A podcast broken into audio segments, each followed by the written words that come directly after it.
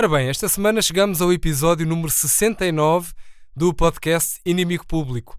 Curioso número, como disse em tempos o Presidente da Assembleia da República, Mota Amaral, ele próprio eh, celibatário, aliás. Mas isso eram tempos em que a esquerda ainda não fazia piruetas e coligações pecaminosas para correr com a direita do poder, como aconteceu com a geringonça. Eh, a época de Mota Amaral era assim uma época em que a direita governava sem espinhas, eh, nem engasgos, graças ao carisma de um Cavaco Silva, ao sentido de oportunidade de um Mota Amaral, lá está, ou à seriedade de um Duarte Lima, ou de um Dias Loureiro, ou de um Oliveira e Costa. Tudo isso mudou, menos o carisma de Cavaco, que continua a assombrar-nos, quando decide lançar mais um livro a partir uh, da pirâmide de Keops, que eu acho que é o sítio onde ele vive. Ou aí, ou na Casa da Coelha, no Algarve, comprada à maneira do saudoso BPN. Isso sim, é que eram tempos. Não era esta, seda, esta sagada de socialistas e, e comunistas e bloquistas que só pensam em devorar criancinhas ao pequeno almoço. Ainda por cima elas são poucas, por causa da baixa natalidade. Enfim, nada disto importa. Eh, estou aqui no Romance do Lar eh, e ao microfone para falar sobre o inimigo público e sobre as notícias que marcaram a semana. Ora, então vamos lá. Vou começar uh, pela estreia de um episódio de um programa de televisão que promete ser uma bomba. É que uh, António Costa e Rui Rio vão participar no reality show Casados à Primeira Vista. Assim que estreou mais um programa chunga, uh, que é o termo técnico, daqueles assim à moda dos acorrentados ou do bar da TV, coisa que assim que não fazia há uns tempos. e um dos casais participantes será composto pelo Costa e pelo Rio, que vão unir-se depois de aprovado o Orçamento do Estado para 2019. A partir daí, logo se vê no que é que a relação dá. A lua de mel entre o Primeiro-Ministro e o líder da oposição, a oposição a Passos Coelho, entenda-se, será passada no Palácio de Belém, com a bênção do Padre Marcelo. E por falar em António Costa e nos milagres da governação, esta semana ficamos a saber que Portugal tem dos maiores déficits e dívidas da União Europeia. É triste mas é verdade. Eh, mas o Primeiro-Ministro já veio culpar a herança desastrosa dos antigos ministros socialistas da Saúde, da Cultura, da Economia e da Defesa. O Eurostat, que é aquela coisa lá das contas em Bruxelas, anunciou que o nosso lindo Portugal tem o segundo maior déficit da zona euro e a terceira maior dívida da União Europeia. E o António Costa veio logo dizer que já desconfiava e que a culpa não é dele. Supostamente, porque ainda anda a gerir as heranças desastrosas do Passos Coelho e do Dom Afonso Henriques. Mas pior eh, é que o desempenho dos ministros demitidos na semana passada é que estragou tudo.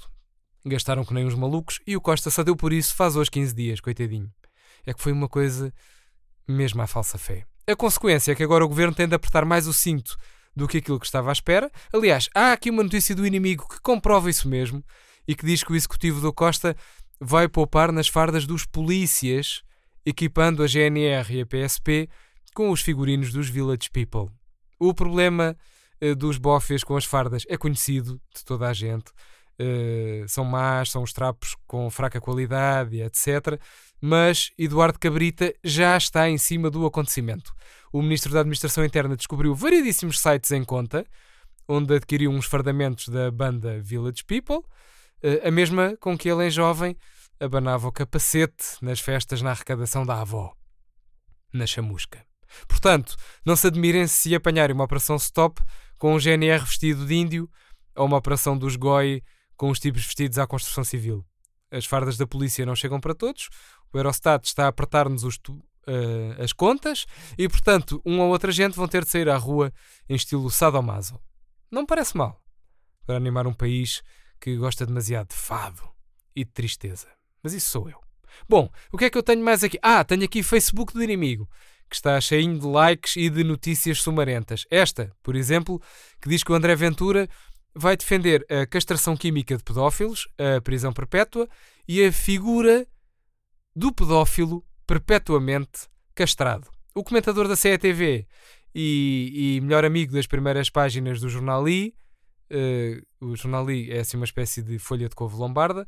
Uh, dizia eu, o melhor amigo uh, da castração, André Ventura, voltou a defender a castração química de pedófilos, o regresso da prisão perpétua, a castração perpétua de pedófilos, a pena de morte para castradores, a prisão domiciliária de criminosos em casa de pedófilos e o fim do rendimento social de inserção para ciganos que não procurem ativamente emprego como castradores de pedófilos.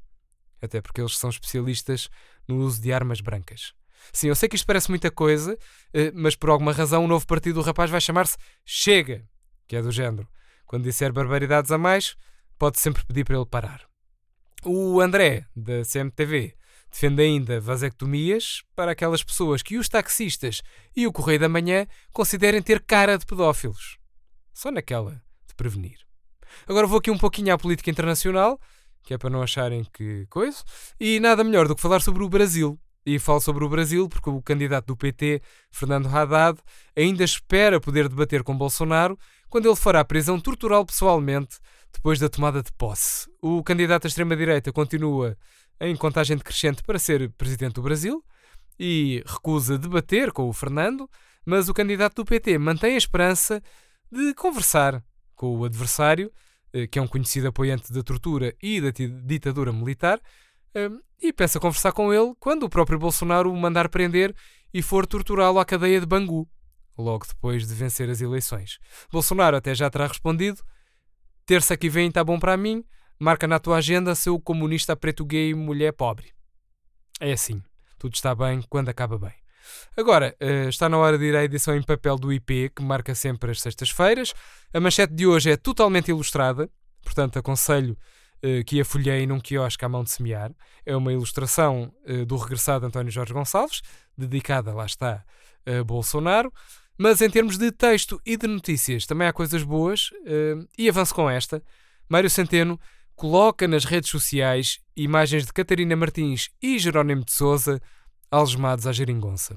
O Ministro das Finanças fartou-se da rebeldia do Bloco e do PC e, por considerar que os parceiros de coligação não são merecedores do mesmo respeito e consideração que o governo socialista eh, tem pelo cidadão comum, Centeno decidiu eh, algemar os parceiros, eh, fotografá-los com aquelas caras de quem é primo do quadro do Menino Chorão e postar as fotos nas redes sociais. A Lilica Nessas fez imediatamente um like e fez um share das fotos no mural da Paula Bobon, que tira o mesmo género de fotografias às criadas que não lhes fregam o soalho de joelhos. Já a Fundação de Serralos anunciou que não vai expor as fotos de Catarina e Jerónimo porque não aconselha imagens sadomasoquistas a menores de 18 anos.